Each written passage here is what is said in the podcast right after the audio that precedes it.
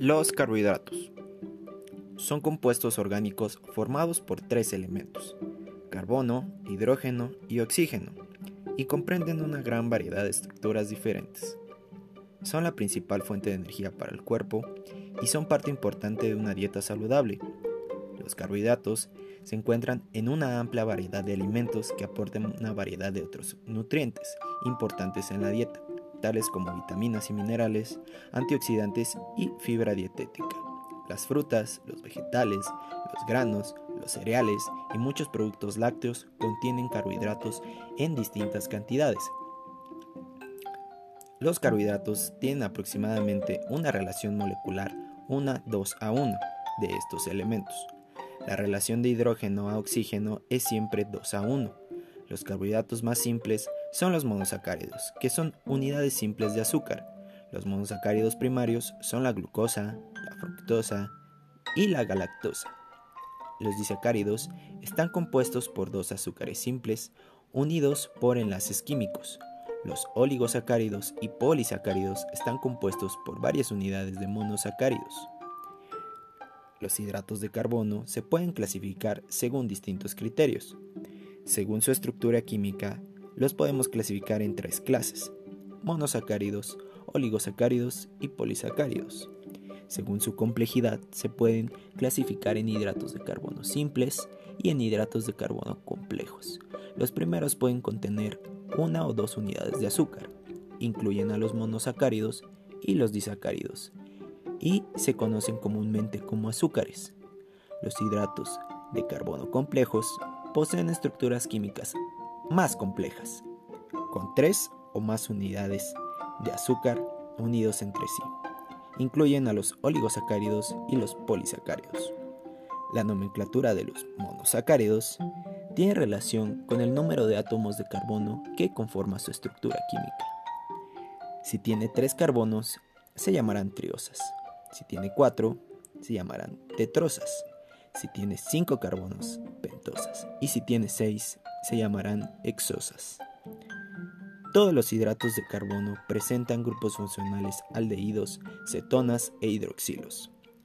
Dependiendo de la disposición tridimensional del grupo hidroxilo, del carbono asimétrico más alejado del grupo funcional, pertenece a una de dos series de esteroisómeros. La serie D indica que el grupo hidroxilo está a la derecha y la serie L indica que el grupo hidroxilo está a la izquierda. Si los azúcares presentan como grupo funcional un grupo aldehído, en su carbono 1, reciben el nombre de aldosas. Si en este caso están formadas por 6 átomos de carbono, reciben el nombre de una aldohexosa.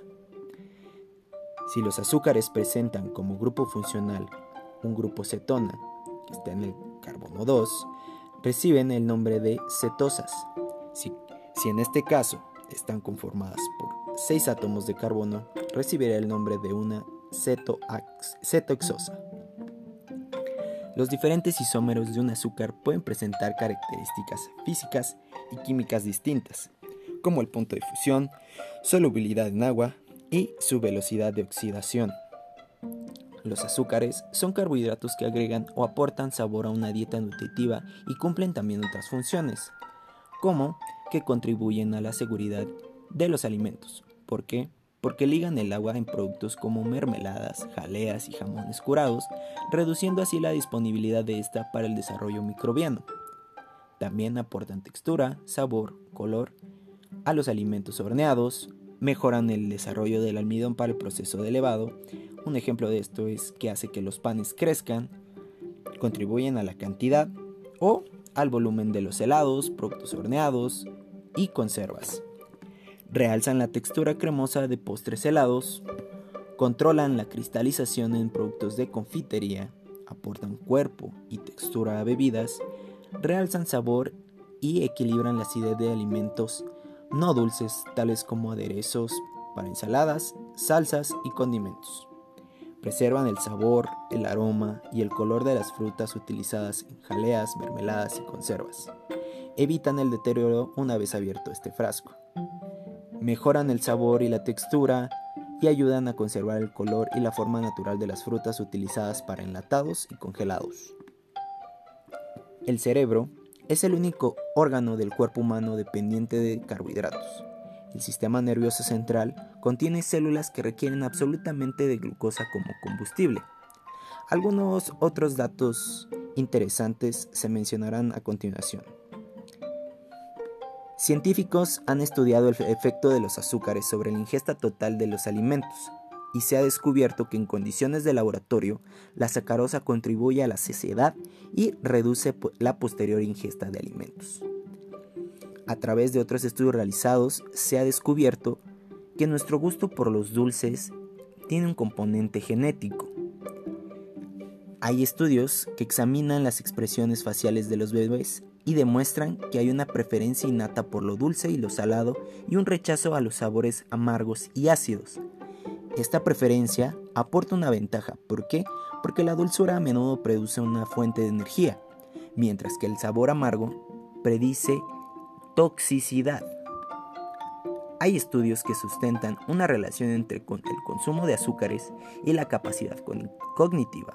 En algunas circunstancias, la ingesta de azúcar puede impulsar el rendimiento en tareas cognitivas, desde la primera edad hasta la tercera edad, así como en personas con Alzheimer y síndrome de Down. Los efectos cognitivos beneficiosos de una carga de glucosa son particularmente obvios en personas que tienen algún nivel de discapacidad mental, como los pacientes con enfermedad de Alzheimer.